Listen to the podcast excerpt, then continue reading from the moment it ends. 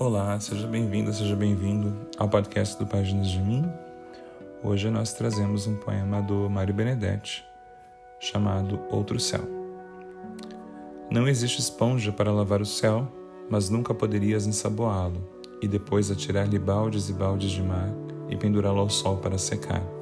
Faltaria sempre o pássaro em silêncio. Não existem métodos para tocar no céu, mas ainda que te esticasses como uma palmeira, e conseguisses roçá-lo nos teus delírios e soubesses por fim como é o tato, faltaria sempre a nuvem de algodão. Não existe uma ponte para atravessar o céu, mas ainda que conseguisses chegar à outra margem, à força de memórias e prognósticos, e comprovasses que não é assim tão difícil, faltaria sempre o pinheiro ao crepúsculo. E isso porque se trata de um céu que não é teu, ainda que seja impetuoso e desgarrado em compensação, quando chegar o que te pertence, não vais querer lavá-lo, nem tocá-lo, nem atravessá-lo, e contudo estarão lá o pássaro e a nuvem e o pinheiro.